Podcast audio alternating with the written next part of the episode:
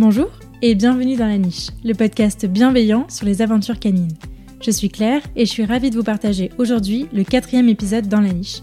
La Niche est un podcast qui aborde les thèmes divers et variés qui entourent le monde canin et qui se veut bienveillant, inspirant, construit et positif. Habituellement, je vous partage toutes les deux semaines mes conversations avec des personnes passionnées.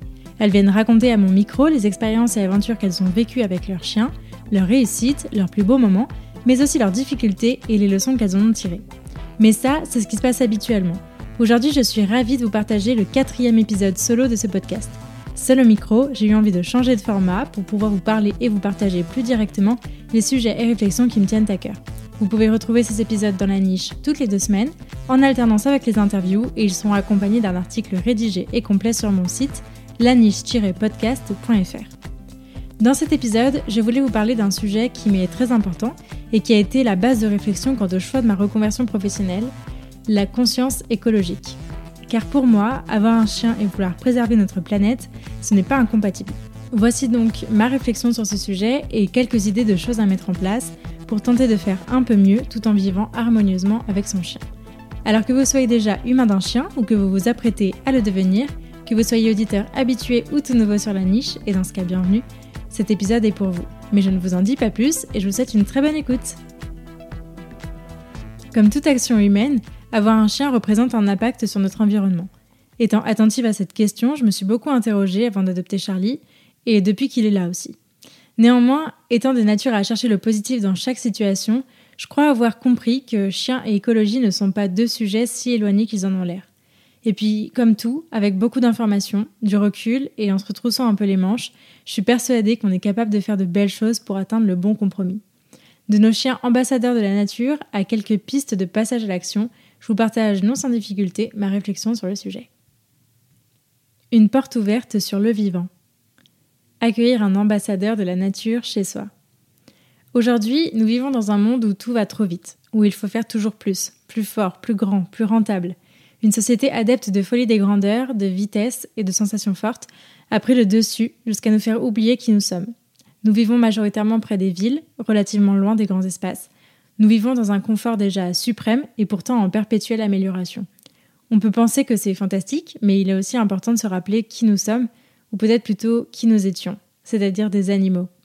Comme le disait Aristote, l'homme est un animal politique. Politique, social, oui, certes, mais animal avant tout. L'humain est un mammifère, avec un instinct de vie, des besoins liés à son environnement, des émotions, des réflexes qui nous viennent d'un temps bien éloigné du nôtre.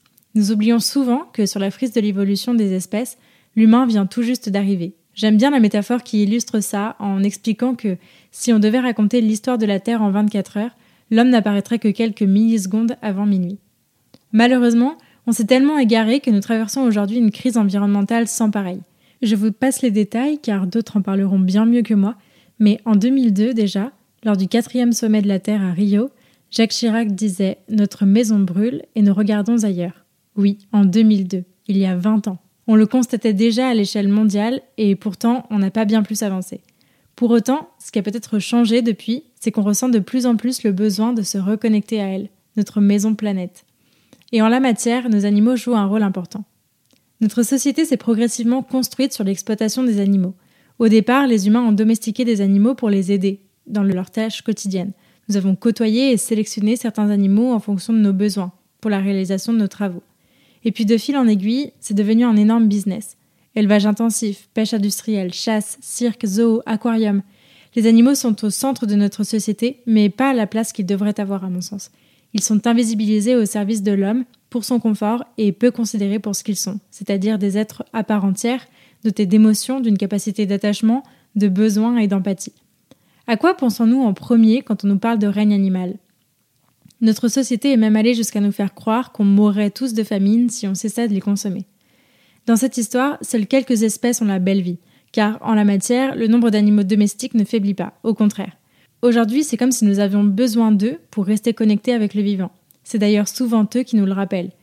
Comme rempart à la solitude, au stress de nos vies tumultueuses, parce qu'ils nous rappellent des souvenirs d'enfance, parce que leur présence est réconfortante, parce qu'on a besoin d'accorder de l'attention à quelqu'un d'autre que nous parfois. Nos animaux domestiques ont donc pris une place énorme dans notre bien-être, et c'est d'ailleurs un de mes sujets de prédilection sur le podcast. Comment un chien peut contribuer à notre développement personnel? La réponse, elle est sans doute là, parce qu'il nous garde connectés avec le vivant et qu'on a besoin de cette connexion pour se sentir bien, apaisé, pour se sentir exister. Alors dans un sens, en accueillant votre chien chez vous, vous avez accueilli un ambassadeur de la nature, un représentant en chef des autres espèces animales. De prime abord, vous allez me dire c'est pas ça qui va sauver la planète, mais au fond, j'ai quand même un petit espoir. Car pourquoi chérir davantage nos animaux de compagnie plus que les autres? Ils ont tous tant à nous apprendre. Apprendre à comprendre et respecter. Quand j'ai réfléchi à mon choix de métier, il m'était important de me tourner vers un milieu qui pourrait être vertueux, dans lequel j'aurais à transmettre des choses, des réflexions, et qui servirait d'une manière ou d'une autre à faire prendre conscience aux gens des, enjeux environnementaux. Et à mon sens, l'éducation canine peut vraiment y contribuer. En effet, pour moi, ce métier consiste à accompagner des gens vers une relation plus harmonieuse avec leur chien, pour mieux le comprendre et se faire comprendre, Aider les gens à comprendre comment fonctionne leur représentant en chef des espèces animales, c'est, je l'espère, une manière de mettre en lumière ce qu'il représente, le monde animal dans son entièreté. Pour autant, il faut vivre avec son temps et trouver des opportunités aujourd'hui pour essayer d'améliorer demain. On améliorera notre impact sur cette planète qu'en apprenant à respecter le vivant, la nature, la biodiversité qui nous entoure. Pour moi, devenir éducateur comportementaliste animalier, c'est devenir un ambassadeur du bien-être animal dans son ensemble. Et même sans aller jusque-là, avoir un animal chez soi, c'est s'ouvrir au monde de la nature, l'observer, interagir avec elle, passer du temps dehors. Pour moi, un chien est une porte d'entrée incroyable sur le monde animal, sur le grand monde vivant qui nous entoure et qui fait partie de nous. Je pense pas qu'il soit indispensable de s'exiler au fin fond de la Lozère avec des brebis pour se sentir reconnecté à la nature. Je pense que tout dans la vie est une question d'attention. Accorder souvent de l'attention à certaines choses, c'est ce qui les rend importantes. Et finalement, quand on prend une pause et qu'on regarde autour de nous, la nature, la vie est là, juste sous nos yeux, et nos meilleurs exemples, ce sont nos animaux. Je vous le disais dans mes précédents épisodes, avoir un chien nous invite à nous promener, à le voir interagir avec d'autres de la même espèce ou pas que lui, à observer ses réactions, à comprendre ses besoins, ses instincts, à apprendre à communiquer avec lui. D'ailleurs, je vous invite à profiter de ces balades aussi pour ramasser de temps en temps quelques déchets. Oui, ça va pas changer le cours des choses, mais c'est aussi par l'exemplarité qu'on avancera. Tout ça, c'est une première porte et c'est peut-être la plus difficile à faire. Être sensibilisé à ce qu'est un animal, ça nous pousse à les respecter, à s'éduquer sur le sujet, à progresser. Je suis persuadée que faire mieux pour notre planète, c'est un long cheminement personnel. Personne n'est parfait, il s'agit juste de trouver un équilibre, des compromis dans son, quotidien pour agir à son échelle, et ça demande du temps, de l'énergie, et c'est pas du tout évident. Alors, comme j'ai à cœur de mettre en lumière le fait qu'avoir un chien nous fait du bien, j'ai aussi à cœur de montrer qu'avoir un chien peut déjà être une belle première étape dans ce processus de sensibilisation. Pour mieux chérir notre planète, aimons nos chiens et apprenons à travers lui à chérir tous les animaux. Le passage à l'action. Une consommation responsable et raisonnée.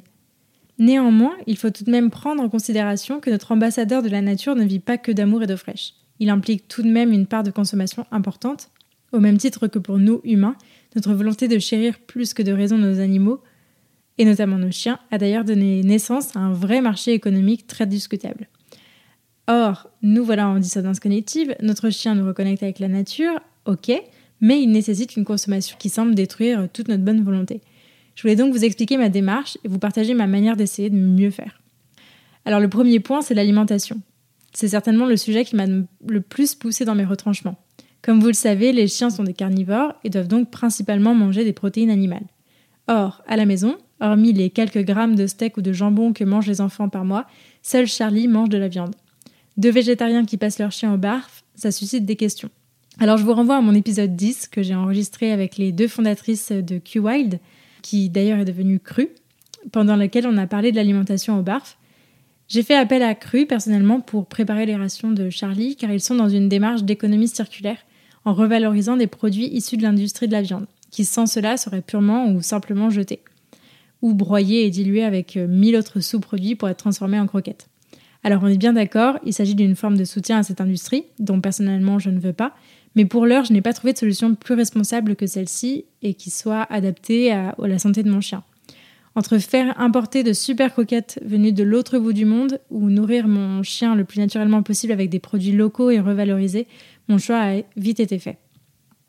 Côté matériel, comme pour nous humains, la surconsommation nous guette lorsqu'il s'agit d'équiper son chien. On voit tout et rien. Alors je vous invite à réfléchir à vos réels besoins concernant le matériel de vos animaux et à acheter en conscience, parce que la plupart du temps, ils n'ont pas besoin de un million de trucs qu'on voudrait nous vendre. Alors pour ma part, plusieurs points. J'essaye toujours d'acheter des choses le plus durable possible, quitte à investir un peu plus au départ. Par exemple, j'ai acheté le lit de Charlie il y a un an et demi, c'est son deuxième. Donc le premier, c'était celui qu'il avait quand il était chaud, dans lequel j'avais pas vraiment investi. Et pour le deuxième, j'ai cherché à prendre de la qualité. Donc il a la mémoire de forme, il est entièrement déhoussable. Je peux donc le passer à la machine de temps en temps. Il n'a vraiment pas bougé. Je sais qu'on va pouvoir le garder encore euh, super longtemps. Donc des investissements durables. Le deuxième point, c'est que j'essaye aussi de n'acheter que l'essentiel. Charlie n'a pas énormément d'affaires. Il a tout au plus un harnais, un collier en perles de céramique, trois longes de tailles différentes en biotane, qui est une matière très résistante, un gilet de sauvetage, des bottines qu'il déteste, mais qu'on a au cas où, un lit, quelques jouets et doudous qu'il a eu quand il était petit, principalement, deux gamelles et quelques produits de soins de base. On essaiera toujours de vous vendre beaucoup d'accessoires qui sont censés faciliter la vie de votre chien. Honnêtement, je suis pas sûre qu'il en ait grand chose à faire. En tout cas, même les quelques jouets qu'il a, honnêtement, il s'en désintéresse hyper vite et s'y réintéresse pas beaucoup. Euh, donc c'est le pari que j'ai fait et voilà, on essaie d'avoir euh, vraiment que ce qui nous sert au quotidien et je crois pas qu'on ait de choses, euh, mis à part le gilet de sauvetage et les bottines pour le, froid ou, le trop chaud, il n'y a pas énormément d'affaires qui nous servent peu en fait au final. Et le troisième point, c'est que j'essaie de me tourner vers des marques éthiques et responsables comme on peut en trouver sur Etsy par exemple et je privilégie au maximum le Made in France. Donc j'ai à cœur de soutenir des marques comme euh, notamment Petit Père, dont Corentin est le cofondateur. Il était venu nous parler de Petit Père dans l'épisode 14. Pour mémoire, ceux qui ne l'ont pas écouté, je vous invite à le faire incessamment sous peu. Et donc Petit Père, c'est une, une marque que j'aime beaucoup parce qu'ils font constamment tout leur possible pour améliorer la composition de leurs produits et pour relocaliser leur production. Et à mon sens, c'est très important.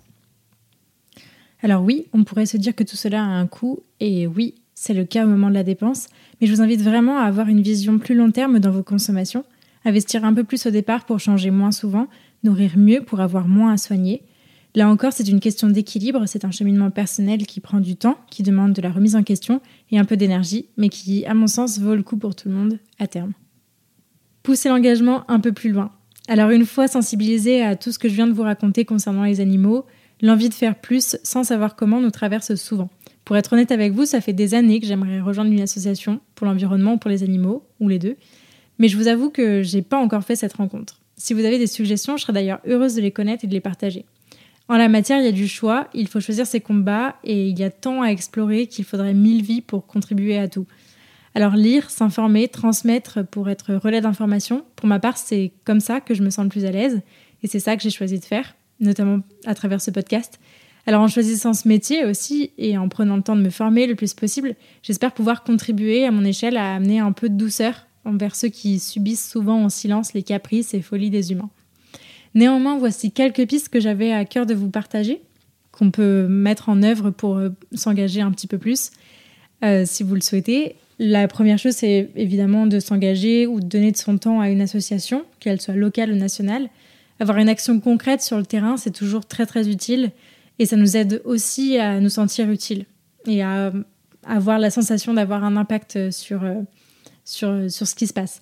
Alors voici quelques exemples d'associations nationales. Bien évidemment, la liste n'est pas exhaustive, mais la SPA, Ava Refuge, la LPO, la Ligue de protection, de protection des oiseaux, Sea Shepherd, Surfrider Foundation, L214, One Voice Animal, la Fondation Brigitte Bardot, le Centre Athéna, Greenpeace, ou encore canopée pour les arbres.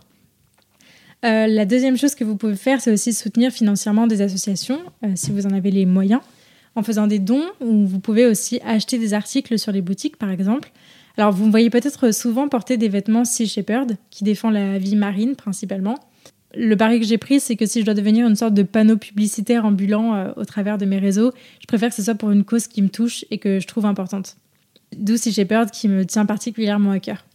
Le troisième point, c'est que vous pouvez relayer des posts sur les réseaux sociaux. Alors ça peut paraître rien et pas du tout important, mais c'est comme ça que ça interpelle. C'est aussi en se servant des algorithmes et en jouant avec eux qu'on diffuse des messages et qu'on les répand au plus grand nombre. Donc je trouve que repartager des posts sur les réseaux sociaux, ça a du sens. Et puis enfin, euh, bah, en s'informant au maximum sur ces sujets, bien que ça implique de faire souvent un bas de côté, que ça nous amène euh, souvent à nous remettre en question et que c'est pas facile. Sans information, il n'y a pas d'action. Alors voici quelques minuscules recommandations à prendre, à soutenir, à partager. Alors côté livre, je pourrais vous recommander plein d'auteurs, mais euh, je vais principalement vous recommander Hugo Clément, Aurélien Barraud et Émeric Caron, qui pourraient vous faire réfléchir. Et côté podcast, là aussi, il y en a plein. Mais je peux vous citer peut-être Vivons heureux avant la fin du monde, Green Letter Club ou encore Basilic. Et je vous conseille particulièrement l'interview de Camille Etienne sur InPower Podcast. Ces listes ne sont pas du tout exhaustives et comme le chantait Pomme et des enfants merveilleux, les animaux sont nos amis et nous devons les protéger. Il faut agir dès aujourd'hui si nous voulons tous les sauver. Merci beaucoup de m'avoir écouté jusqu'au bout. J'espère que cet épisode vous a plu et si c'est le cas, je vous invite à en parler à des amis qui pourraient aider et à le partager sur les réseaux sociaux en me taguant @lanichepodcast. Si vous souhaitez soutenir ce projet, vous pouvez aussi me laisser une note et un commentaire sur la plateforme que vous utilisez pour m'écouter. Ça aide beaucoup le podcast à se développer. Pour enrichir votre écoute, n'hésitez pas à visiter mon site laniche-podcast.fr. Enfin, pensez à vous abonner au podcast et à me suivre sur Instagram pour ne rien rater des prochains épisodes. Ils arrivent très vite. D'ici là, prenez soin d'eux, prenez soin de vous et je vous dis à la prochaine